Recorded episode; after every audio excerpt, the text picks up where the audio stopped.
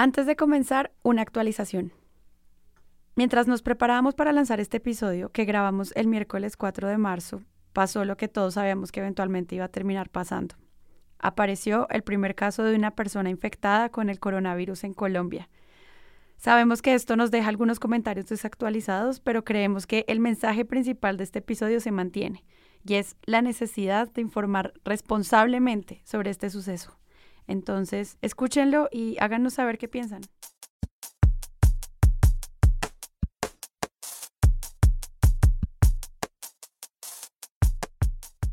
Hola a todos y bienvenidos a un nuevo episodio de Presunto Podcast, episodio número 55. Digamos que es nuestro episodio especial de Continuamos el periodismo científico. Ya los que escucharon el episodio anterior con la participación de Pablo Correa eh, pudimos hacer como unas reflexiones sobre las buenas prácticas que debe tener el periodismo científico y con esa base, con esa base ética y profesional, con un ojo más claro y crítico, estuvimos analizando durante todos estos días cómo se nos vino la pandemia del coronavirus o el virus COVID-19. Entonces, este va a ser un episodio muy interesante donde esperamos, no, no va a ser un chiste sobre contagiarlos, pero casi con Despegue el, bicho del podcast, despegue el bicho de la crítica. empecemos por estos grandes lugares. Entonces, ¿qué hubo María Paula? Gracias por venir. Hola, aquí está de nuevo. Santiago Rivas. Buenas. Y tenemos un invitado muy especial, Efraín Rincón, podcaster. Tiene un podcast de ciencia que se llama Shots de Ciencia y hoy pues no trajo la guitarra, pero... Pero sí traje mi voz. Trajo su voz. Listo. Entonces hoy en el análisis el señor Efraín Rincón. Ahí fuera morirán. Todo el mundo muere. Las reglas son simples. Número uno, por encima de todo, evitar las zonas pobladas. ¿A dónde nos llevas? A un lugar seguro. Es un viejo motel. Lleva años abandonado. Regla número dos, si entráis en contacto con otra gente, pensad que está infectada. ¡No os mováis! Regla número... Gary, Thierry, ¿qué es esto? Es a nivel mundial. Los demás están mejor que nosotros. No lo sé. Ya lo hacen las aves. El día uno había dos personas, luego cuatro. En tres meses, mil millones. La Guardia Nacional va a trasladar al presidente al búnker. Cundirá el pánico. ¡Vete! Se va a saber la verdad. Bueno, ¿qué es esto de el coronavirus? Ya habíamos hecho como unas apreciaciones iniciales en torno al pánico y cómo los medios parecieran como si quisieran, como si fuera una una necesidad, como un gran cuento, que era lo que decía Pablo, de es que tenemos que estar en la noticia y la noticia pareciera más chévere si incita al pánico. Pero lo que ha pasado en los ocho días, pues ha ido mutando en muchos niveles en términos de prevención, de manejo de lavarse las manos, cómo evitarlo, cómo prevenirlo. Hay cosas que están ocurriendo durante toda la semana que cambiaron desde la última vez que hablamos de esto. Entonces, nada, empecemos como cuáles son entonces como esas grandes narrativas. Enumeremos esas narrativas durante el episodio. Pues empecemos por ahí. Yo puedo arrancar con algunos titulastres de los, siguiendo la tradición del podcast, de los falsos debates o de las noticias extrañas, para que luego entremos más al periodismo científico y, nos metamos de lleno en narrar una llamada, no sé si bien o mal, epidemia o eh, contagio mundial o qué sé yo son noticias de hace unas semanas, no son, no son tan recientes, pero arrancamos por noticias en periódicos regionales, por ejemplo, de la gente no comiendo arroz chino porque genera miedo, y esto es un titular de El Universal en Cartagena. Entonces sufren los restaurantes chinos por el coronavirus en pulso, que tal vez es la peor de todas, por Venezuela podría entrar el coronavirus, además del terrorismo. ¿no? Es que, eso está descarado. Que es bajo la premisa que Venezuela está embargada a China y los productos chinos vienen contagiados. Y claro, el enfoque ahí es xenofobia y otro, pero también pues fue como empezamos a hablar del coronavirus, ¿no? Como empezaron los medios a acercarse a algo que todavía no había llegado a América Latina, que todavía estaba tal vez solo en la provincia de Wuhan y no se estaba pensando todavía en qué hacer cuando estuviera más cerca o cómo involucrar a la Secretaría de Salud, a los expertos médicos, ¿no? Era algo que empezó en el plano del comercio, de los productos, de cómo y cuándo va a entrar y de un cierto blindaje porque parecía que eso era algo que estaba pasando en el, en el lejano Asia y no aquí. Bueno, hay que recordar que dos cosas. Lo primero, que los medios de comunicación están hechos por personas. Es normal que una noticia como la del coronavirus siga una trayectoria humana demasiado humana es una lástima, eh, pero por supuesto ha cambiado en las últimas semanas, ni siquiera en, los, en, la última semana desde que hablamos con Pablo hasta hoy, sino desde que empezó a reportarse, ¿no? Este, este titular de pulso es de hace unas semanas. Cuando hace unas semanas se empezó a descubrir el contagio, hay que tener varias cosas en cuenta. Cada vez que hay una alarma, la gente hace sonido de alarma, ¿no? Se ha probado 10.000 veces en chimpancés, en todo tipo de comunidades, sujetos y animales, por supuesto, humanos y no humanos, que cuando uno tiene susto propaga un mensaje mucho más rápido, ¿no? Como, como el mensaje de, de viene el águila, suena durísimo, el de hay bananos y todo está bien, suena como hay bananos y todo está bien, ¿no? Entonces, la alarma de todo está bien no suena tan duro. Entonces, los medios recurren al pánico, pero en gran parte se debe a que ellos sienten que están prestando un servicio y eso lo digo yo no queriendo justificarlos, pero sí al menos explicarlo, porque ellos nunca jamás van a acceder a ser los villanos de su propia historia y pues ahí está. Lo segundo es que como la noticia nos entró en realidad por Estados Unidos, Estados Unidos tiene además una agenda política que es eh, la de evaluar, sobreevaluar y sobreobservar lo que hace el gobierno chino. Y esto se empezó a replicar en muchos países y era que el establecimiento político ocultó los primeros casos de contagio de coronavirus. Esto pasó en China y después pasó en Irán. Eso, por supuesto, Estados Unidos se lo comió con cucharita muy feliz porque son dos países con los que tienen serios problemas diplomáticos, geopolíticos o como quieran llamarlo. Y la tercera narrativa es que nosotros ya nos estamos acostumbrando a que cada tanto tiempo hay una enfermedad de moda. Entonces, en algún momento fue la H1N1, en su momento fue el chikungunya, después fue el Zika, o antes fue el Zika, después el chikungunya, y antes de eso había sido el H1N1, y antes de eso había sido el SARS, y antes de eso, y así nosotros tenemos una especie de historia marcada a partir de los contagios masivos. Entonces, cuando empieza una noticia sobre contagio, hay que tener en cuenta esos tres factores siempre. ¿No? Tenemos la nueva enfermedad de moda, la nueva enfermedad de moda va a generar una oleada de pánico, ya ahorita analizamos esa oleada de pánico, lastimosamente y últimamente una oleada de racismo, y después de eso viene, viene cierta agenda política que incluye el titular estúpido de pulso sobre cómo a través de, de Venezuela nos puede llegar en un producto chino, que es desinformación pura y dura, el, el contagio del coronavirus y además de eso el terrorismo. Diría que la particularidad que tiene esta epidemia es que está en las redes sociales al alcance de cualquier persona, entonces eso quizás distinto a otras epidemias, me, me, atrevería a decir, le da un plus a que la desinformación eh, a través de las redes sociales lo que está haciendo es que esta enfermedad del COVID-19 sea más grave de lo que puede llegar a ser. Entonces siento que, que muchas veces en el caso, digamos, de los medios de comunicación, se sigue informando como sensacionalista, eh, entender las narrativas de, de, vender como su contenido, pero nunca escatimando de pronto sobre las implicaciones que pueden tener las redes sociales detrás de todo eso, ¿no? Entonces, siento que, pues no, no sé si, si, si sesgarlo así de una, pero he encontrado mucho más contenido como crítico y teniendo en cuenta muchos aspectos alrededor de toda esta coyuntura fuera de Colombia, llámese todos estos relacionados con Science o Scientific American o Nature, etcétera, etcétera, incluso más cordura de los mismos científicos que están, que están desgastándose además, ¿no? Porque yo creo que los mismos medios o las redes sociales no se dan cuenta del doble trabajo que le está tocando hacer a la ciencia para decir, hey, no, espere, eso que ustedes están diciendo está mal o está generando pánico. Entonces siento que, que he encontrado más información desde ese punto de vista. Hace poco hablaba con Sulma Kukunua, una epidemióloga que está detrás de, los modelos en el Imperial College of London, hablando de esto. Y yo le preguntaba, bueno, me gustaría como hacer una especie de perfil epidemiológico de, este virus y toda la vaina de la enfermedad. Y ella decía, no, pues de pronto no, yo no te puedo ayudar.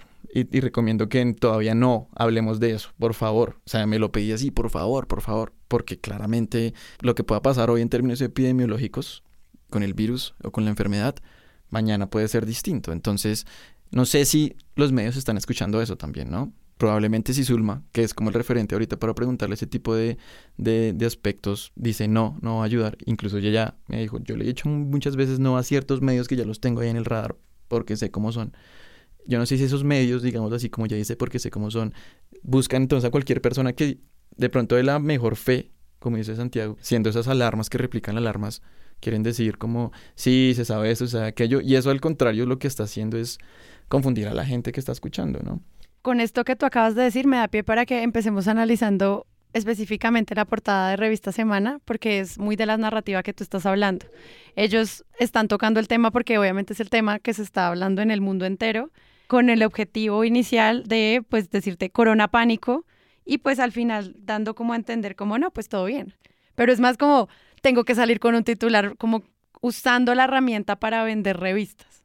No sé ustedes cómo lo ven ahí, si estoy haciendo una teoría de conspiración grande o cómo entienden este tipo, digamos, de titulares en donde al parecer está chévere hablar del tema, pues porque toca y porque y luego llamemos a la calma, que siento que muchos medios que lo están manejando así. Parece que es una fórmula facilista. La portada, además, vamos a decir que es horrorosa, ¿no? Es una mujer para quienes no eh, la tienen en la mano. Para quienes no la tienen en la mano, es una mujer joven con un tapabocas, dice Corona Pánico, que de entrada es un mal título. Corona Pánico. Sí, no pero es como no voy el a de generar coronaron. pánico. No es ¿eh? como el de coronaron cuando llegaron los. Sí, no, no es, coro- es Corona Pánico, pero, pero Además, amarillo, ¿no? sí, amarillo pánico, pero voy a dar un parte de tranquilidad. O sea, de entrada esa fórmula de clickbait de les miento para luego decirles realmente la investigación que arrojó, me parece innecesaria.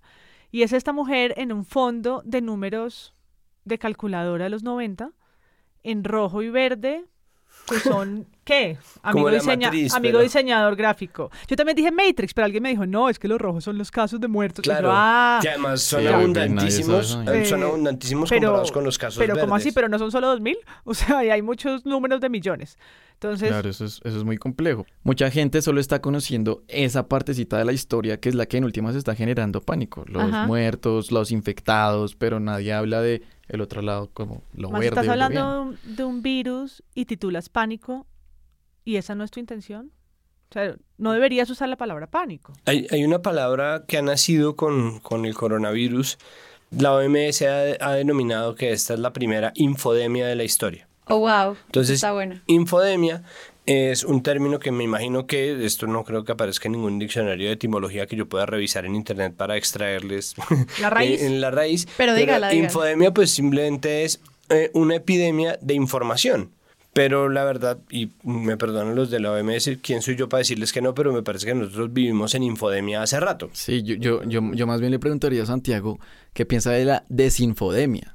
La desinfodemia es una locura, pero pues es que ahí está. Eh, eh, Pedro Vaca ponía en Twitter una cita de, yo no me acuerdo quién, solo me acuerdo de ti, Pedro, diciendo que antes la censura era cortar el flujo de información, ahora la censura es saturar el flujo de, de información con demasiada información. Entonces, ahí está, demasiada información equivale a no información en absoluto. Y es un poco lo que pasa con las enfermedades, pero la verdad es algo que pasa con las enfermedades desde hace mucho tiempo. Hay alarma en el país por nuevos casos de contagio con el virus de H1N1. En las últimas horas fue trasladado desde Neiva, Huila, una persona hasta el Hospital Cardiovascular de Soacha, Dinamarca. También se presentó el caso de la muerte de una mujer que tenía el virus en Antioquia. Tenemos reportes en vivo desde Soacha y Medellín. Pero comenzamos con Paola noches. Bermúdez. Se dispararon los de casos del este virus caso. Chikungunya. El ministro de Salud Alejandro Gaviria confirmó hoy que en cuatro municipios de Bolívar ya hay mil casos. Pero Gaviria fue más allá y advirtió que la enfermedad podría afectar a 600 mil personas. Aunque los médicos advirtieron que el virus no es mortal en condiciones normales, se debe tener especial cuidado con los niños, las mujeres embarazadas y las personas de la tercera edad. Vamos a Cartagena. Híjole, esto de las enfermedades de piquete de mosquito, algunas sí son muy graves. Como la picadura de este mosquito que se llama Zika. Sí, dice ahí que es una enfermedad que se transmite a través de la picadura de un mosquito tropical. Ay, nanita, sí que estamos en grave peligro. Pero más las mamás que están embarazadas. O sea, que si mi mamita queda embarazada, mi hermanito va a nacer mal. No, yo no quiero que mi hermanito nazca mal. No quiero. Pero si tu mamá no Uno sabe que llega la, la noticia, ¿no? Aparece. De repente aparece una señal de alerta porque como no está pasando acá, entonces los medios de Colombia y sobre todo en, en Colombia que somos tan adictos a la realidad nacional, deciden darle un tiempito o poner una notica en internacional como ¿qué está pasando en China? ¿No? ¿Qué es la, la gripa, la nueva gripa china? ¿No debemos temer o no? Y después aparece un poco más de miedo y empieza a soltarse así, pero en el momento en que alguien ve esa nota y empieza a alarmar al público, ahí las redes empiezan a hacer su, su papel. Y con el tiempo, ¿qué queda? Unas tres champetas. La cumbia del coronavirus, en este momento ya existe, la Sí, cumbia del coronavirus, un montón de memes y dentro del espectro del ecosistema de los medios, mucha desinformación, que es lo que me parece a mí preocupante en eh, los medios eh, más conectados con lo popular, es decir, emisoras musicales, emisiones noticiosas de emisoras musicales, periódicos sensacionalistas y por supuesto las redes sociales. Es decir, eh, aquello que está hecho para, entre gigantescas comillas, todo el mundo. ¿no? Entonces, los chistes sobre chinos se quedan en, la- en las mañanas de Candela, ¿no? los chistes flojos sobre chinos se quedan en las mañanas de Olímpica. Lo que pasa es que eso lo oye un montón de gente. ¿No? Entonces nosotros, claro, nosotros somos súper de analizar los medios informativos porque un poco también es la labor que nos hemos autoimpuesto. Entonces estamos pendientes de Caracol Radio, de la W, de Blue, muy a nuestro pesar y bueno, de RC, en, en fin, estamos ahí pendientes, ¿no? Televisión, radio, periódicos, pero nadie, ¿quién está pensando en los niños? ¿Quién está pensando en la audiencia de Candela Estéreo que tiene toda una mañana gente haciendo chistes sobre... El arroz Sí, chino, el El, mal el arroz mal chino. Y pega corona, coronavirus. ¿No? Como ese tipo de cosas que son Sí, horripilantes y que están pasando muy debajo de nuestras narices. Son símbolos. Pero quiero que ustedes se fijen en lo siguiente. Habíamos hablado de que Pisces, que es este signo azul, rige todo lo relacionado con las pandemias. Miren, escuchen muy bien, estamos en una fecha Pisces. ¿Por qué? Porque el Sol está en ese signo. Lo más curioso es que Mercurio, cuando comenzó a retrogradar a partir del 17 de febrero en el signo de Pisces, eso fue a mediados de febrero y de marzo, cuando el coronavirus comienza a ser una epidemia.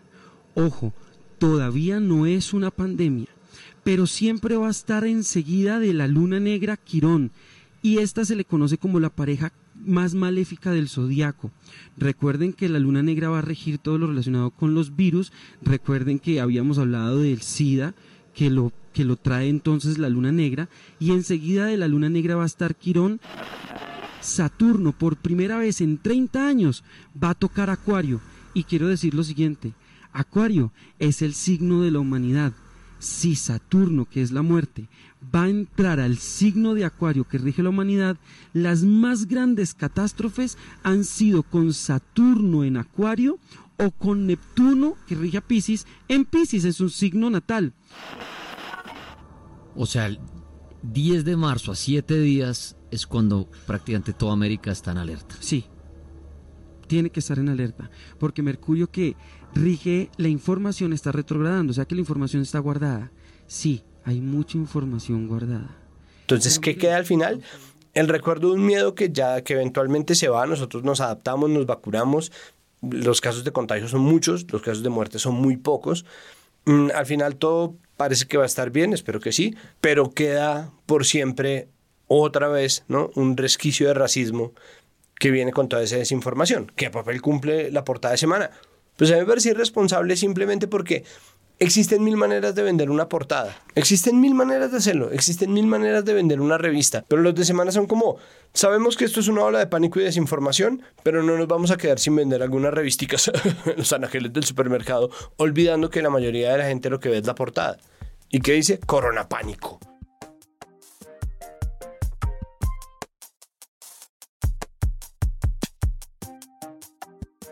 Comenzando porque el coronavirus, ahí la cuña nerd, eh, nosotros, el 15% de los resfriados que tenemos nosotros eh, son producidos por virus de la familia de los coronavirus. Entonces, ya ahorita mismo, en el nivel que estamos, se ha escrito un montón sobre coronavirus. Entonces, los medios ahorita están es viendo de qué manera puedo atajarlo por otra cosa. Y lo que siempre sigue siendo efectivo, pues es a lo que incita al pánico y al desorden, etcétera, etcétera. Hay dos cosas relacionadas con las que se están mencionando. Una que encontré recientemente leyendo un, medio que sigo mucho que se llama La Gata, eh, el Gato y la Caja. es argentino, recomendadísimo para que lo vean. Ellos le apuestan mucho al pensamiento crítico y hacen unas reflexiones muy interesantes. Entre ellas mencionan un poco que la narrativa relacionada con las enfermedades que tienen una implicación en salud gigante como una epidemia o una pandemia se repite mucho y se va a seguir repitiendo entre nosotros. Entonces ellos hacen algo más, más o menos así. Desinformación sobre temas de salud es tan estándar y sigue los mismos argumentos generales que cada vez que surge una nueva epidemia reaparecen las mismas ideas. Hay vacunas, pero la ocultan y se la quedan para ellos. El virus fue creado en un laboratorio y se escapó, o fue liberado adrede. Eso fue predicho por, inserte libro sagrado, astrólogo famoso de turno o influencer. Es un plan de inserte supuesto individuo o grupo de poder que actúa en las sombras y solo unos pocos iluminados lo saben para eliminar la mayor parte de la población mundial. Es un plan de inserte la misma gente para beneficiarse vendiendo unos medicamentos caros. Esto se puede prevenir o curar con cosas naturales, típicamente ajo o alguna hierba. Y lo he encontrado todo en las redes sociales, incluso aquí en, en la vaina de, de semana aparece. Nostradamus literario. En 1981 un autor estadounidense desarrolló un trama de suspenso alrededor de un virus letal llamado Wuhan 400 desarrollado en esa ciudad china en el 2020. Eso se va a seguir repitiendo un montón y, nos vamos a seguir enfrentando a lo mismo. Esa plantilla, por ejemplo, del control de natalidad en China, que es esa, esa teoría está en las redes sociales, ¿no? que es una forma de frenar que esa política del hijo único ha fracasado en China y que entonces el coronavirus alguien lo soltó del laboratorio para que fuera una mejor medida para el crecimiento poblacional. Pero eso que están diciendo, a mí me llamó la atención cuando leí la, la nota central que sale en El Espectador, porque es una entrevista al ministro encargado de la cartera de salud.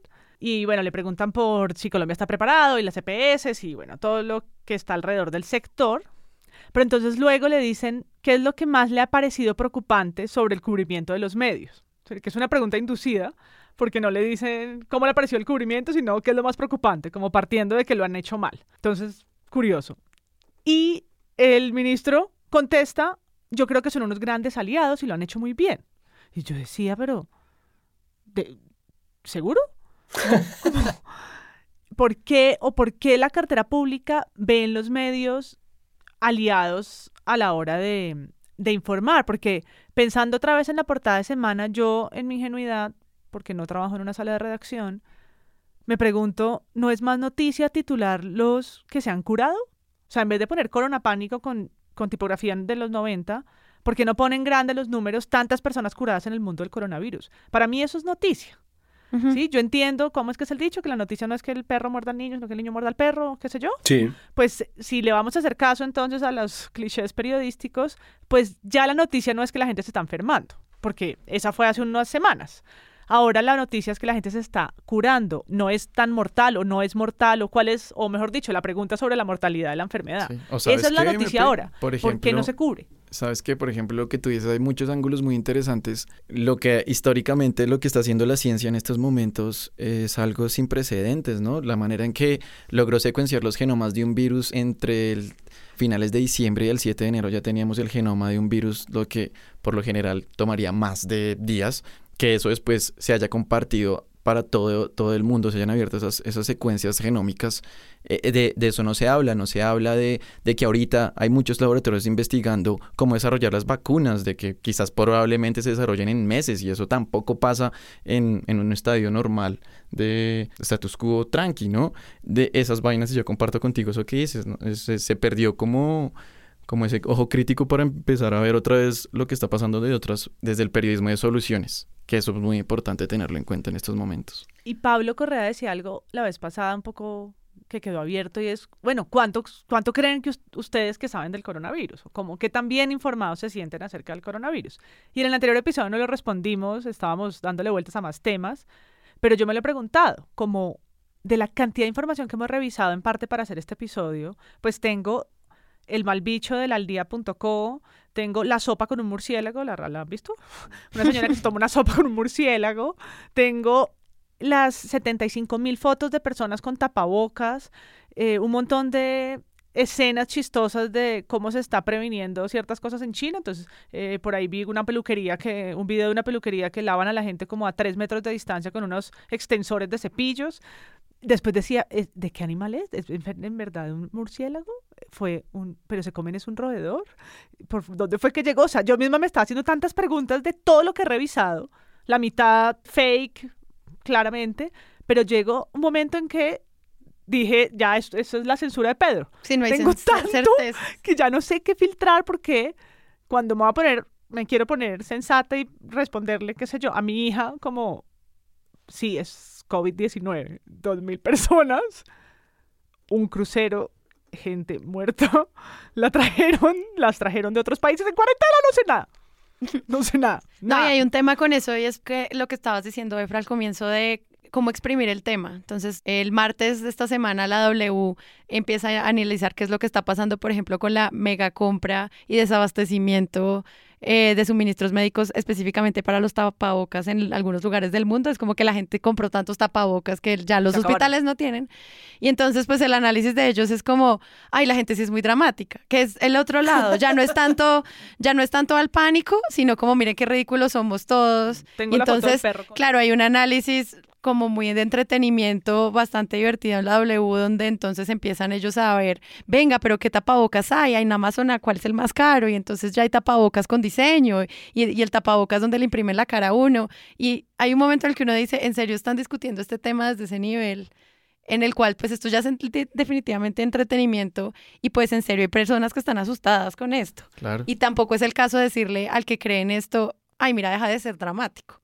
No, o sea, si alguien se preocupa por las enfermedades respiratorias, por la influenza, por la meningitis, por tantas otras cosas que nos están matando más que el coronavirus, pues tampoco es decirle deja de ser idiota por, por estar asustado. También es culpa, no es la manera serio. tampoco, tampoco de minimizar la discusión, pienso yo. Pues es que además es una forma más de propagar, ahí sí, el mal que nos aqueja desde hace tiempos, que es el clasismo, ¿no? Y bueno, y la W, pues para eso sí se dan la mano, la que no tiene agarrada la raqueta de racquetball, eh, se dan la mano para ser clasistas y también esa es una forma de ser como gente desinformada, ¿no? Como, hey, un momento, ¿no? Empezaste tú desinformando. sí. Exacto, un Luego medio de comunicación está obligado a la perspectiva y está obligado también a entender todos los fenómenos. El fenómeno que se cubre y el fenómeno de la desinformación en torno al fenómeno que se cubre. Estamos obligados a hacer eternamente el pliegue y tratar de ver todos los círculos que rodean porque los sistemas de información son sistemas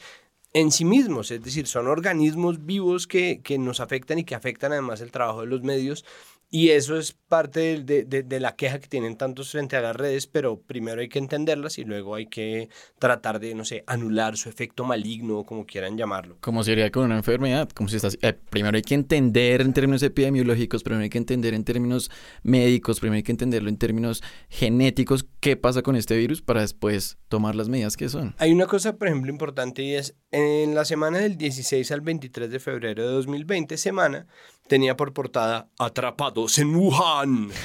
Sí. Atrapados en Wuhan y tiene arriba coronavirus.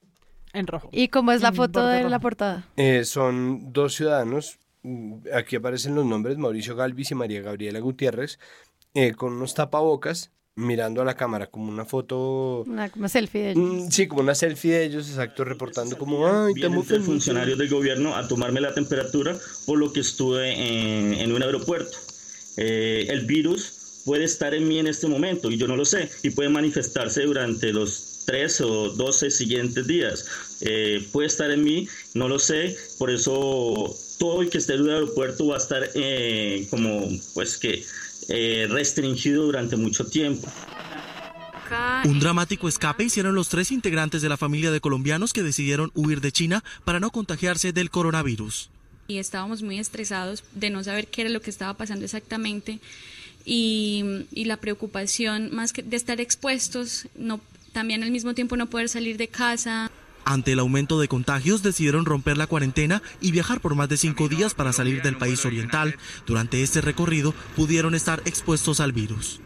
Es que todo ese tema de los colombianos en China, tratando de venir, todo el tema del avión, de cuánto, de dónde los, dónde estuvieron ellos aislados, Que de que el tubo, hay eh. uno que se le rompió el baño, no que el otro se asomó por la ventana y como así si está contagiado, cómo es que sale a la ventana y es como no Pero- hablemos en esos términos. Pero hablemos un segundo del video, por favor, porque ese audio tiene que estar en este episodio. Ah, el del video Yo de la todo llamada, quiero de decir la que cuando llamada. aterrizó el avión y Semana puso coronaron, fue el mejor titular que han hecho en la vida.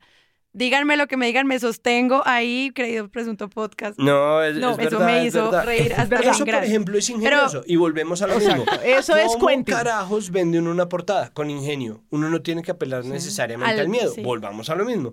No, entonces, Sí. no, pero aquí, Por aquí eso en le cambio... dimos un premio a... Fue puro Quentin. A puro Eso Quentin. es ingenioso. Claro. Como coronaron. Gracias. Pero al que se quejó de ese tweet, perdón, escríbanme a Twitter lo que quieran. Yo me mantengo con que es un gran titular. Siguiente. No, el video que hizo el gobierno, porque Ah, además uy. hemos hablado aquí de entidades específicas, ¿no? El Ministerio de Salud, la OMS, la alcaldía en Bogotá también salió, la alcaldesa salió a decir que los centros de salud estaban, que habían siete o ocho centros de salud listos para no sé qué, pero el gobierno, desde la presidencia, digamos, de la cartera ejecutiva, ha sido un poquito menos clara en sus enunciados. Entonces, frente a los colombianos, hubo primero pues demoras, parecían ser más, salir más tarde que otros que otras personas. En Brasil la gente ya estaba saliendo a la cuarentena cuando en Colombia apenas estaban yendo a recogerlos. Se habló de una rifa y esto yo lo fui a buscar porque yo pensé cuando llegué a la rifa ¿Fake que era fake news, como una rifa, jajaja. No, o sea, cuando vi el comunicado oficial era una rifa. Aquí estamos de regreso y mientras que el gobierno colombiano tiene un avión dispuesto para el jefe del legislativo de Venezuela, los colombianos atrapados por el coronavirus en Wuhan denuncian que les ofrecen una rifa para su evacuación. ¿Qué tal esto?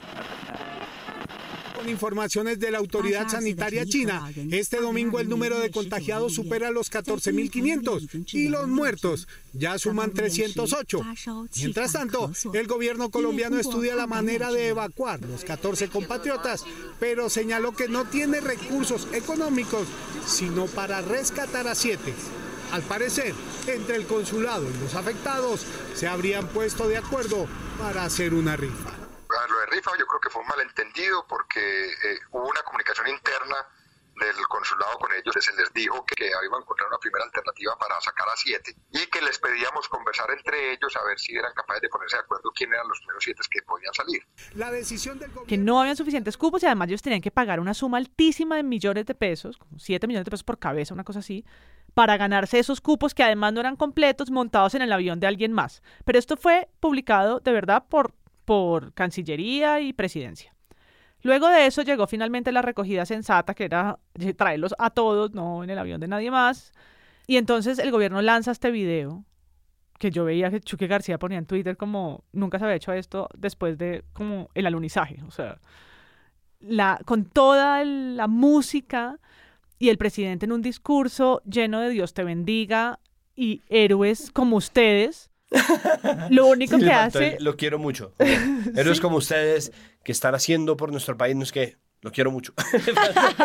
y un- y Pues claro, es que la unos- gente en las calles salió a recibirlos. y un O sea, son video narrativas tan fuertes. un video de la gente de los de las personas que estaban yendo en el avión de la comitiva empacando no sé comidas frazadas no tengo ni idea qué era lo que le empacaban a este avión pero como si fuera en verdad yo creo que no lo, no lo hemos hecho por ir a de verdad a traer secuestrados como un despliegue mediático. Y ahí quisiera mencionar porque es muy bueno lo que hizo Pacifista. Pacifista agarró ese video eh, de los Dios te bendiga y los héroes, los héroes, que todos eran héroes, eran héroes los que estaban yendo, eran héroes los ciudadanos en China, colombianos, porque los colombianos nos dejamos de nada y no sé qué. Y todo ese discurso empalagoso lo utilizó en esto del, del héroe y la heroína, cambiando muchas de las imágenes del video por imágenes de líderes y de lideresas sociales. Entonces escucha el audio de, de Duque hablando de, de estas personas y de lo que van a hacer y exaltando su trabajo, mientras vemos imágenes de Francia Márquez y de muchos otros líderes de territorios en Colombia. Y creo que es un ejercicio, por supuesto, muy pacifista, es un ejercicio de opinión, de crítica, no es un ejercicio noticioso, pero me parece interesante mencionar. todos, por favor, extiéndenle mi admiración, mi gratitud y estaré muy atento, no solamente orando por ustedes, sino además esperándolos acá con ansiedad para hacerles el reconocimiento que se merecen. Así relató la lideresa social Francia Márquez los angustiantes momentos que vivió durante la incursión de hombres armados a la reunión que adelantaba en la vereda Lomitas de Santander de Quilichao, en Cauca. Yo le decía a, la- a las otras mujeres llorando ellas todas, yo decía, no, aquí nos mataron, nos van a matar. Gracias, gracias de corazón. Aquí los espero después en la casa de Nariño Aquí quiero rendirles un homenaje. Desde el miércoles pasado, familiares de Cristóbal no sabían de su paradero. Cuatro días después lo encontraron en zona boscosa del corregimiento Uribe Uribe con un impacto de bala y señales de tortura. Cristóbal Anaya durante sus últimos años estuvo dedicado a la atención de víctimas de minas antipersonal y fundó el Hogar Jesús de Nazaret. Sus familiares... Gracias por ser este símbolo de patriotismo y también de solidaridad con nuestros compatriotas.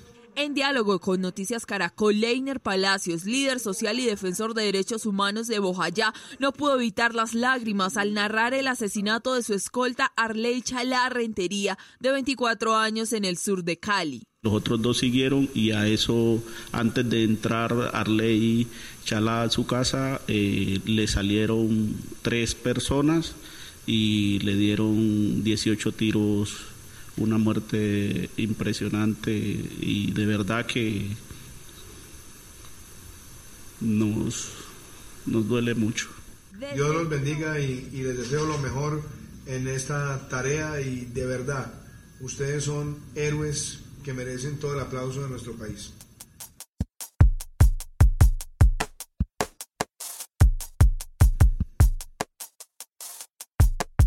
El tiempo ha hecho un súper buen manejo de este tema. Como ha tenido, ha tenido ingenio, ¿no? Las fake del Face, que tienen, ellos tienen ese numeral habitual, hicieron una sección dedicada al, al COVID-19 muy interesante, ¿no? Como haciendo un falso verdadero con cosas. Estuvo chévere. Tiene... mm, tiene artículos que cubren eh, lo deportivo, que cubren lo internacional, que cubren el periodismo de soluciones y de servicio y también esta parte humorística como decir, bueno, no, un momentico, ¿no? Vamos a confrontar qué dice la OMS con, eh, con respecto a esto y qué es lo que se está propagando como mito. Puede que no sea tanta gente la que lo lea, ¿no? Yo- tal vez haya que ser una minería, pero el tiempo siendo un periódico de tan grande circulación me parece que ha cumplido con su papel a cabalidad y eso sí se les agradece infinitamente porque no, no, no se hicieron famosos y, y esa es una buena manera de medirlo, ni se hicieron virales imágenes del tiempo cagándola, ¿no? Porque pasa, ¿sí? ¿no? Pasa como eh, los titulares que sacan o los titulastres que sacan. Y en esto, eh, con respecto también al asunto político, eh, la OMS es infinitamente mejor fuente que el Ministerio de Salud. El Ministerio de Salud, y esto es una anotación que no es mía, sino de Maru Lombardo, preproductora de este capítulo, no es una fuente que aparente o que muestre estar preparada para afrontar el reto de la infodemia ¿no? del coronavirus. Pues lo que decía Efra de la Exacto. epidemióloga. O sea, hay fuentes que en serio parecieran ser eh, las que son, pero pues en este momento cuando estamos hablando de un tema global, pues tenemos que acudir a esos lugares. Hablando del tiempo, también pues resaltar que es también como la reflexión que hacía Pablo de buenas prácticas de tener como un periodista adentro que regaña a los demás como venga, vamos a calmarnos y pues eh, la unidad de salud del tiempo de Lanzas también está guía como de cómo vamos a entender esto y cómo vamos a trabajarlo, que también es muy interesante como de analizar y que también podemos dejarlo en las notas del episodio para que ustedes la vean. Y la puya. La Puya que sacó muy buen episodio donde se preguntan por, por esa angustia que genera tener tantos datos sueltos, ¿no? La tasa de letalidad es menor del 2%, pero hay es eso? 2.000 Sí. personas muertas. Pero no, atención, en Colombia muere más gente por otras enfermedades, por el... Por, ¿Cómo se llama? De- ahorita Eh, hay por un- dengue, una por crisis la- por- con dengue Exacto. muy densa. El problema del dengue en ciertos lugares en Colombia, sobre todo en Tierra Caliente, ¿no? Todo esto es como, ¿qué hacemos realmente para ponerlo en su, en su propio contexto? Porque al final, ¿es más peligroso el dengue o, o el coronavirus? sea, que para no el ciudadano sea- de a pie. O sea, ¿cómo hacemos para ponerlo en perspectiva que no sea lo que está haciendo con el patrocinio de Blue Radio la ministra del Interior? ¿No? De salir a decir, pues muere más gente atracada para robarle el celular que por, defensa, que por defender los derechos humanos. Oigan, Entonces- pero hablando de Blue Radio, 3 de marzo del 2020, 1206. El coronavirus se fabricó en un laboratorio chino, columnista del New York Post.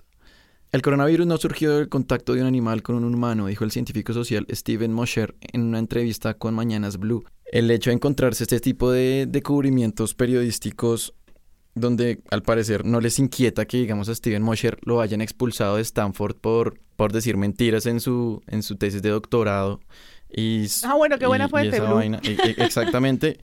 Yo eso lo investigué Google y lo primero que hice Google es eso, como, hey, este man ha sido muy polémico, ¿no? Por, además, por su visión que tiene frente a China, es un man antiaborto, a favor de, de ciertas medidas que se toman, y de, de golpe acabamos de leer que una de las narrativas cada vez que hay una crisis de salud es que este virus lo creó alguien para desestabilizar La el mundo. conspiración, La conspiración. Entonces es como no hay otra contraparte que le que digan eh, yo no estoy de acuerdo con este señor, no sé qué vainas.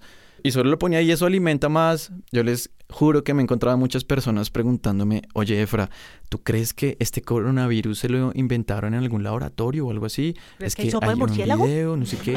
Y yo, y yo digo como, encontrar esto en un medio de comunicación, pues lo que está haciendo es alimentar ese tipo de narrativas y esos miedos y toda la... Si es tarea de la ciudadanía entrar a Google como hiciste tú y chequear que lo que le estén diciendo no sea falso, pero en el fondo pues no, es como pues yo confío en los medios porque supuestamente me están dando la información curada, llamaron a las fuentes que son, o sea, para eso es que hay los medios como que se transmitan y pues si tienen unas fuentes que no valen la pena, como ocurrió con un periodista que le hizo una pregunta a un director técnico como, bueno, ¿y usted no está preocupado con que sus En Inglaterra, a Jürgen Klopp, eh, director técnico Sí. de Liverpool. Y él como, miren, yo no soy una fuente para esto. Por favor, Hay gente muy dejen de joder. Klopp, te amo. Klopp, te amo. Sí, dijo como, genio. qué preguntas tan chimbas. Exacto, exacto, hay que validar el que ay, yo soy bargallerista de la comunicación. Sí. Pero hay que a veces decirle a los qué preguntas tan chimbas. Y está muy Sí, bien que pues. los fuentes digan en la cara, mira, yo no soy la fuente. Yo no soy la fuente. O este no es momento para hablar de ese tema y prefiero que incluso no lo toquen. Look, what I don't like in life is that um, a very serious thing, a football manager's opinion is important. I don't understand it. I really don't understand it. It, it, it, it can, could ask you. You are exactly the same role than I am. So, and it's not important what famous people.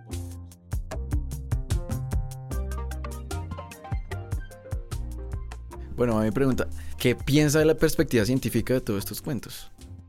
La perspectiva científica no me parece complicada. Me parece que la per- lo que hace complicada la perspectiva científica es las ganas que la gente tiene de tener miedo. O el miedo mismo, ¿no? La gente teme, obviamente que teme, ¿no? Nadie quiere que le peguen la nueva gripa que lo mata a uno. Todo bien, ¿no? Se, se entiende. Y, y si a eso le sumamos las narrativas que hemos venido explicando a lo largo del capítulo, pues eso hace que sea muy complicado como encontrar el sosiego o la calma o, o- o combatir la ansiedad. Sin embargo, a lo que llega, y, y esto es importante decirlo una vez más y quien pueda volver a decirlo, es una gripa. Es una gripa. Es una gripa que tiene un tiempo de incubación distinto al de la gripa normal, lo cual lo hace em, eh, truculenta, ¿no? Difícil de, de- de predecir o difícil de saber cuándo la tiene, que tiene un eh, nivel de contagio un poco más alto que el de la gripa común y corriente, pero que se combate tal cual como la gripa común y corriente. Es decir, lavándose las manos, ¿no? desinfectando superficies, teniendo mucho cuidado, reduciendo el contacto con gente que sea potencialmente contagiosa y, y- y por lo pronto manejarlo de esa manera. Es decir, todos los mensajes son... eh, yo creo que la gente se siente desilusionada porque dentro de esto sí estamos eh, sometidos a un sistema de espectáculo. ¿no? La gente sí está claro. esperando que le Y digan... Hollywood no ayuda.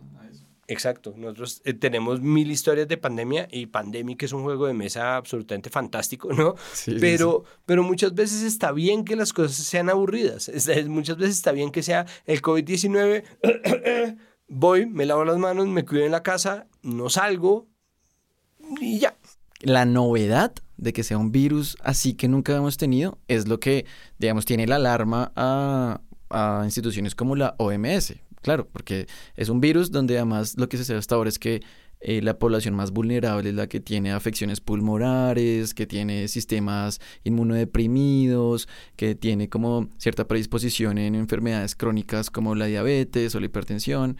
Mayor de 60 años. Mayores de 60 años. Entonces, todo eso, digamos que si es algo serio, por esa razón, porque digamos, hay alcances que hay que precisamente cuidar, ahí va eh, una idea. Ah, Yo me imagino cómo está la población bogotana o la población de Colombia en términos de, ya sabiendo esos rasgos, qué parte de la población colombiana puede ser más vulnerable. Eso yo no lo he visto, digamos, en los medios. Estaría buenísimo echarse una investigacióncita de esas, ¿no? Yo creo que porque los medios muchas veces, de nuevo, en medio del pánico que genera y, y la cantidad de información que viene de la mano con estos contagios masivos, ¿no? Y la idea de la pandemia, que además me encanta, porque la OMS sale a decir, nosotros todavía no creemos que esto sea una pandemia, pero todo el tiempo los medios, ¿no? Y semana, ¿no?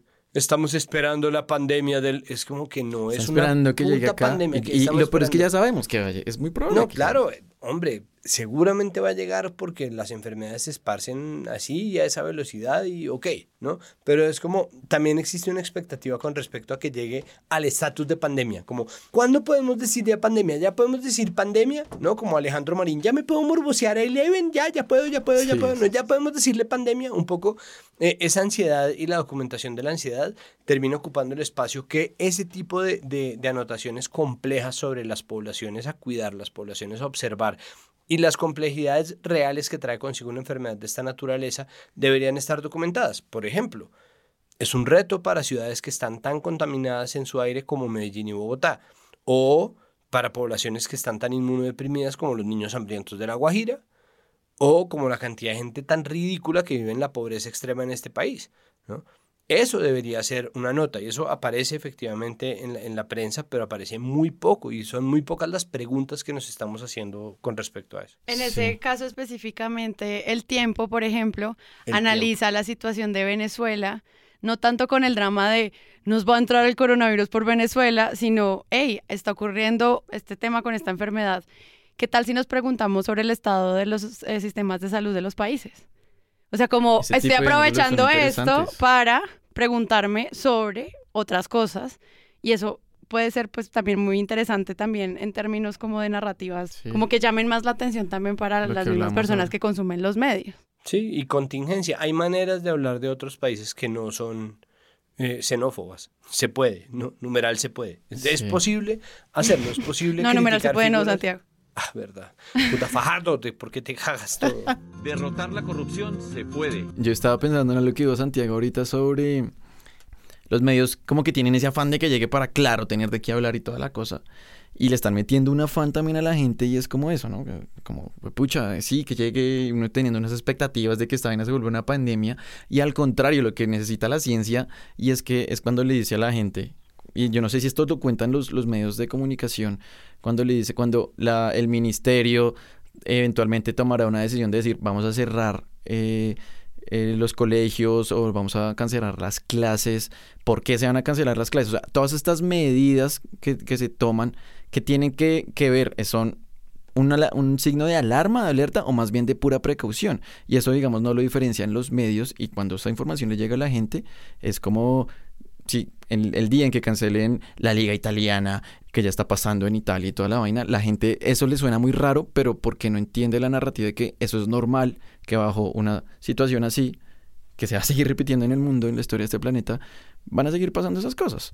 Van a seguir escuchando palabras como cuarentena, van a seguir diciéndole a la gente, oigan, lávense las manos bien, utilicen el tapabocas, todo eso hace parte de la narrativa normal y a él lo que iba a decir es que la ciencia ahora lo que necesita no es que exista la premura, sino más bien que exista todo el tiempo posible, porque el gran mensaje es, si usted se va a enfermar de esto, ojalá enférmese mucho después, más tarde que temprano, porque en ese momento ya conoceremos más de este virus, en ese momento... Ojalá eh, enfermese porque es... Sí, no, literal, porque, porque va a ser muy difícil no respirar ese SARS-CoV-2 eventualmente. Entonces, y esos, ese tipo de mensajes no se los dan los medios o no los he visto por ahí, por lo menos aquí en, los, en, el seguimiento que le he hecho o lo que he leído es a, a, este tema.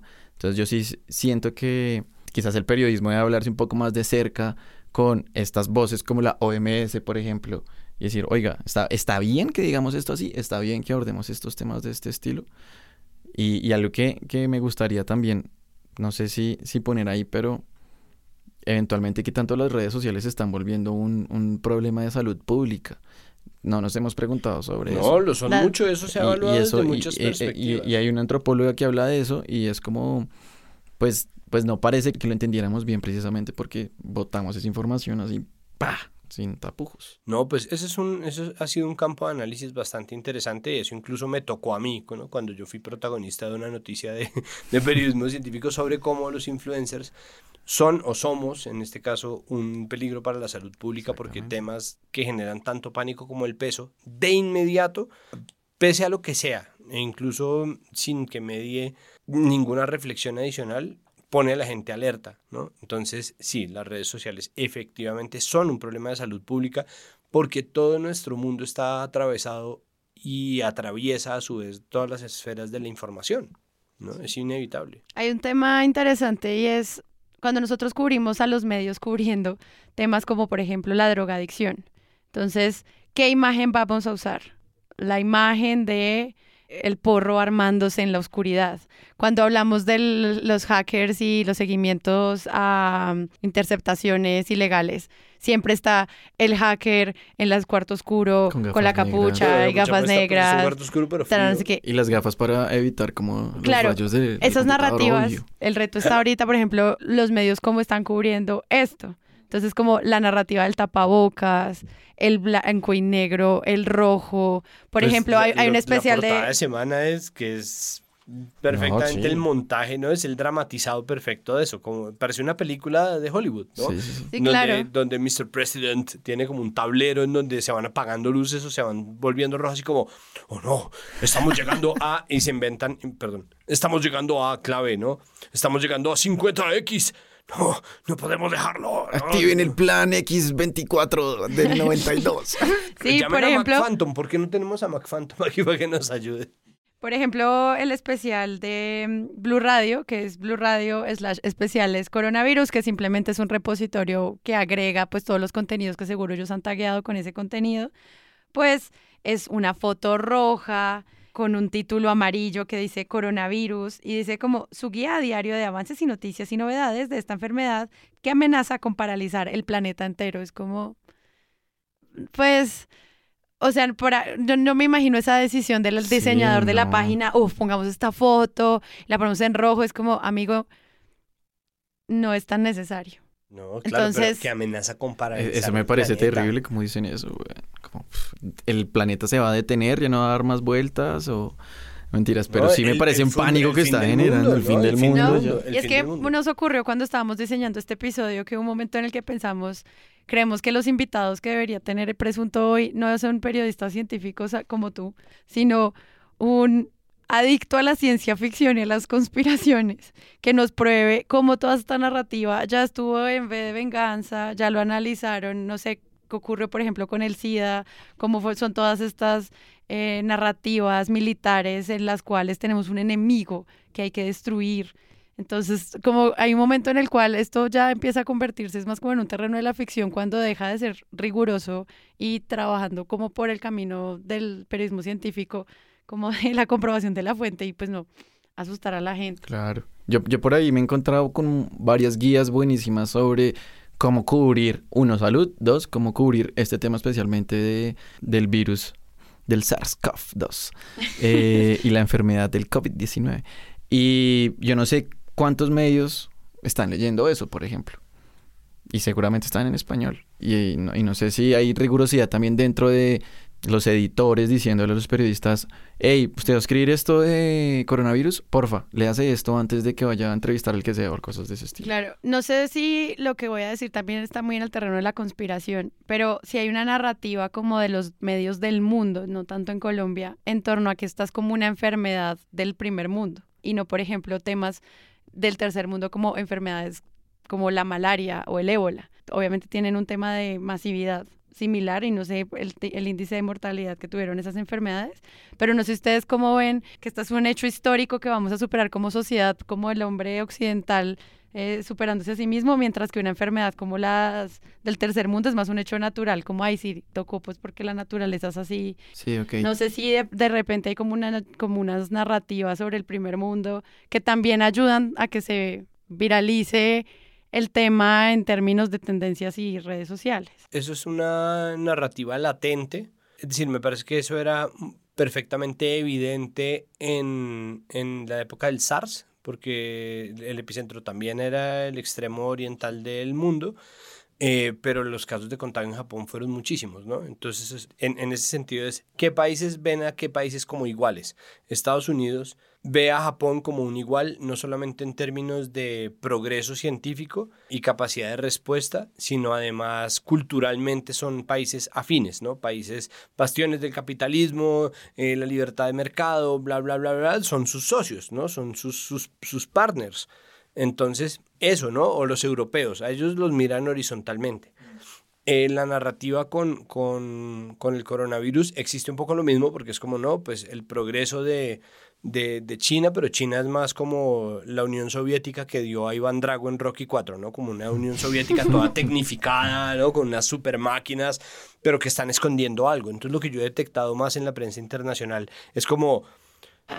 Aparece un nuevo virus en China que el gobierno chino insistió en ocultar. ¿no? Y en, en, los podcasts de NPR, que es un medio al que yo recurro tan a menudo, están llenos también de eso, ¿no? Como, ¿qué no les dejaron saber? ¿Qué no les dejaron saber en, en Italia? ¿Qué no les dejaron saber en Irán y en China? Y en Irán y en China, que son dos epicentros duros del, del contagio de COVID-19, eh, estaban haciéndole una evaluación intensísima, ¿no? Como además, como hay Irán, les cayó la roya, ¿no? Les matamos a Soleimani justo en medio de las protestas y después la gente se unió a los Estados Unidos porque el gobierno no sé qué y ahora el gobierno les ocultó y mire, ahora tienen tantos contagiados y tanta gente ha muerto y tanto con y, y, creo que eso sí se desprende un poco de esa idea que tú expones, Sara, y es cuando se trata de una enfermedad del tercer mundo, ellos sienten que ya la superaron. No es un drama de otros, es como, pero hay niños sufriendo de ébola, como, ¿no? Eso nosotros no lo tenemos porque tenemos agua, acueducto, agua potable, eh, ciudades tecnificadas con esto, edificios inteligentes, eso no nos va a dar a nosotros, no vivimos al pie de un río, ¿no? Es como,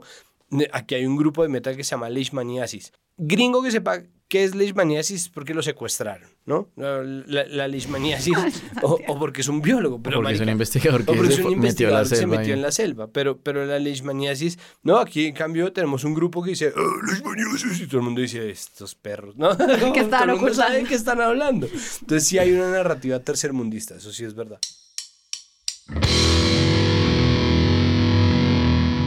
Este es un episodio que se sigue manteniendo lo que nos dijiste durante todo el capítulo.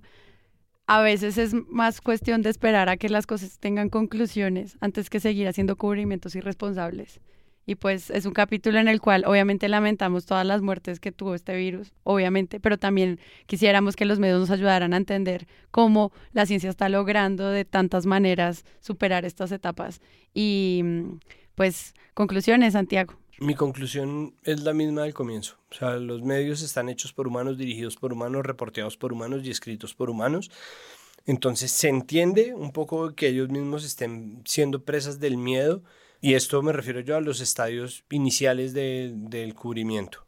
Mm, Me parece que tenemos que vigilar a, a los sistemas informativos de los medios que no son convencionalmente informativos, porque ahí queda el resquicio del mensaje que le llega a la gente en general y en términos políticos y en términos sociales, el racismo que se desprende de una epidemia global siempre va a ser una consecuencia negativa que a largo plazo es incluso más negativa que la enfermedad misma, porque eso sigue generando la idea de que existe primero razas y segundo razas sospechosas, ¿no? Sí. Eso, eso me parece que, que es importante dejarlo y que es importante que, que oigamos más a menudo y critiquemos más a menudo lo que pasa en Candela, en Tropicana, en Olímpica, que tienen una audiencia gigantesca, ¿no? La calle, que la calle que tantas veces le hace el trabajo sucio a Blue, que ya hace un trabajo bastante sucio a veces.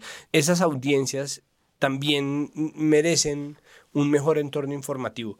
Y, De acuerdo. Y, y por último, decir que me sorprende gratamente y me alegra mucho los casos, de, los casos positivos de cubrimiento que ha habido, ¿no? Y en eso gracias Maru porque se esforzó en traer eh, artículos equilibrados eh, que buscan dar una dimensión compleja. El tiempo está haciendo un gran trabajo, la puya tiene un gran video. Tenemos a la mano las herramientas, vale la pena. Yo sé que estamos en medio de un virus que tiene una enfermedad respiratoria, pero tomar aire, respirar profundo y, y buscar porque la información sí está ahí y los medios sí están haciendo su trabajo.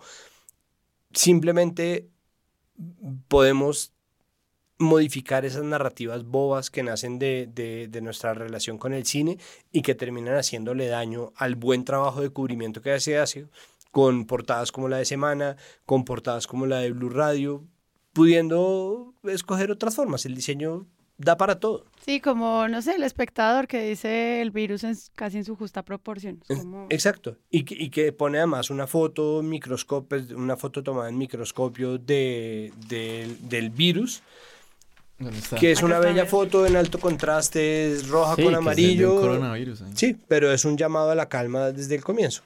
No, no, Sí, no es tan difícil. Y Efra de Shots de Ciencia, gracias por venir. Esperamos pues- invitarte más veces. En serio, chévere la conversación. Sí, ojalá muy chévere. Pues eh, claramente ahí la cuña como escuchen shots de ciencia. Obvio. Precisamente eh, ahí nosotros antes que, mm, que querer que la gente se entere de un tema u otro, es que más bien tengan herramientas de pensamiento crítico precisamente para poder decir, ok, esto que me está vendiendo semana es más bien alarmista y quizás no, no es de golpe lo que yo quiero encontrarme cuando abro una revista o, o lo que pasa con Blue Radio, que solo porque quizás dice un científico estadounidense social, ya el, de golpe, oh, Blue Radio entrevistó a un gringo, igual le tengo que creer eh, a ciencia cierta, quizás no, entonces es más bien, uno, pues una invitación para los medios de comunicación que verdaderamente se hablen más como con la ciencia, siendo que la ciencia eh, ha hecho como un esfuerzo gigante por mantener la calma, verdaderamente, e incluso, como les decía en estos dos ejemplos, oigan, yo prefiero no hablar de este tema en este momento, si quieren lo hablamos más adelante, cuando tengamos más información y le podríamos hablar más con certeza. Que escuchen más a la ciencia, que hablen con la ciencia. Yo nunca me imaginé que quizás Zulma Kukunua, que está liderando eh, los modelos epidemiológicos y entendiendo más este virus, o otro virólogo que, otro que se llama Julián Vilabona, ellos están allá literalmente capando noches de sueño por estar al frente de estos y no le han cerrado, no, no me han cerrado las puertas y siento que muchos medios los han, le- los han contactado, han hablado con ellos y no, no han cerrado las puertas porque precisamente el afán es que se comparta una buena información de manera rigurosa, de manera crítica y, analítica sin generar pánico. Entonces creo que ese es uno de los grandes problemas, es que la ciencia y, y el periodismo no se comunican muy bien, ¿no? Más si un si algún medio de base no tiene como alguien que esté ahí diciendo, sí, comuniquémonos más, pues quizás eso no va a suceder. Entonces, diría eso. Y tercero, pues a la audiencia. Yo creo que los que estén escuchando esto, que es esto que está pasando, pues sí es serio, pero claramente siempre hay que pensar, respirar dos veces, tener la cabeza fría para poder discernir entre lo que estamos consumiendo y más que todo con este bombardeo de información continua que son las redes sociales. Última reflexión, María Paula. Mi conclusión es que sé muy poco del coronavirus, como se pueden dar cuenta. Que quisiera encontrarme con historias de, por ejemplo, los que se han curado, de las historias del crucero. A mí me llamó mucho la atención entender cómo un crucero está en cuarentena en la mitad del mar y cómo lidian con, me imagino, no estaba preparado para tantos días en el mar. Es decir, periodísticamente yo creo que hay un montón de enfoques que faltan, que Sí. falta que ¿Sabes qué es nutran. interesante de eso del crucero? Es que la ciencia lo está utilizando como un, mo- un, un modelo tipo para entender el virus. Eso no lo están contando los medios. Y eso O sea, es muy buenísimo. interesante. O sea, ¿Cómo los tienen allá eso? y qué pasa. Las mismas eh, grupos de cuarentena, ¿no? La idea de la cuarentena entre, no sé, desconocidos que están en un país, los traen como aliens, ¿no?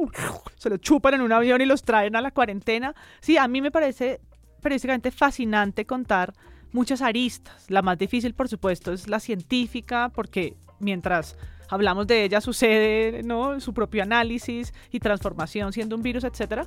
Pero creo que eh, me hacen falta más historias y me sobran, me sobran imágenes del perro con tapabocas, el murciélago en la sopa y todas las sandeces de Nostradamus que hemos visto.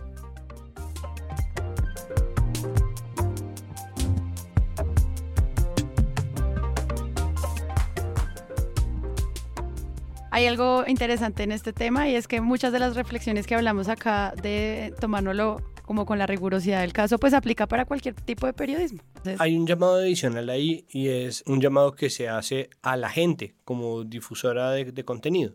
Nosotros divulgamos contenido permanentemente como personas y todas estas narrativas son narrativas que nosotros podemos o no comprar. Todos somos la tía de WhatsApp de alguien. Eh, O compartamos o el tío de WhatsApp. Uy, yo conozco tantos tíos de WhatsApp. Pero uno, uno, es, uno es el tío o la tía de WhatsApp de alguien siempre, ¿no? Uno es el que eh, al que acuden por stickers o al que acuden por noticias o al que acuden por... Y eso le pasa a todo el mundo y todos tenemos una cuenta de redes sociales o la mayoría de nosotros al menos una en algún lado. Entonces tenemos que ser muy responsables con la información que nosotros divulgamos. Dicho sea de paso, Twitter, por ejemplo, cuando uno cliquea hashtags y tendencias que tengan algo que ver con el coronavirus, de inmediato le empiezan a decir, ojo, infórmese bien, haga las vainas y eso es una, eh, un trabajo estratégico, bien organizado, planeado para tener o para actuar acorde con la contingencia que representa esta epidemia. Eso es exactamente el mensaje que nosotros tenemos que tener también como individuos. Es decir, las cosas no pasan porque la gente es estúpida, la gente no es estúpida, la gente tiene miedo. Siempre que uno pueda, ahí sí como en los primeros auxilios, lo primero que uno tiene que hacer es calmarse y después proceder. Entonces, a la hora de informar o divulgar información sobre epidemias y contagios globales, primero cálmese y después mire a ver qué es lo que está compartiendo. Sí, es chistoso porque si uno hace como la analogía, es lo mismo, ¿no? Uno, un enfermo, lo primero que le recomiendan a alguien que esté infectado es, oiga, quédese en su casa, no salga, no, no, no dañe a otras personas, todo bien, es, usted se va a curar, pero tranquilícese, quédese ahí, no salga sin tapabocas, no tome esas medidas. Lo mismo no le dice a la gente, si le llega una información así, pero tranquilícese, usted tiene el poder de o generar más infodemias o desinfodemias, ¿no? O no. Entonces la solución está en las manos de la gente. Sopa de murciélago, je, el coronavirus, COVID para ti, COVID para mí, COVID-19, hey, para, para, para, para, para. ¿Cómo así? ¿Eso existe? ¿O salió así espontáneamente? No, eso me lo acabo de inventar. lancemos esa vaina. Ay, no, y no está la guitarra de aquí. Tarata, tarata. Coronavirus, coronavirus, lávense las manos, háganlo seguido.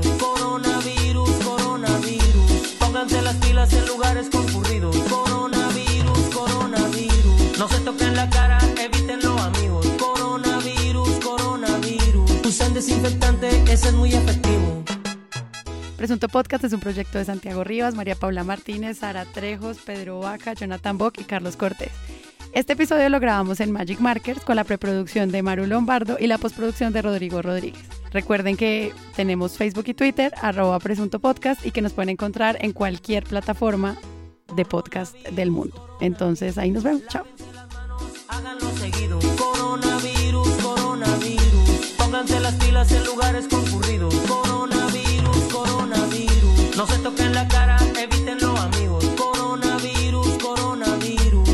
desinfectante, ese es muy efectivo.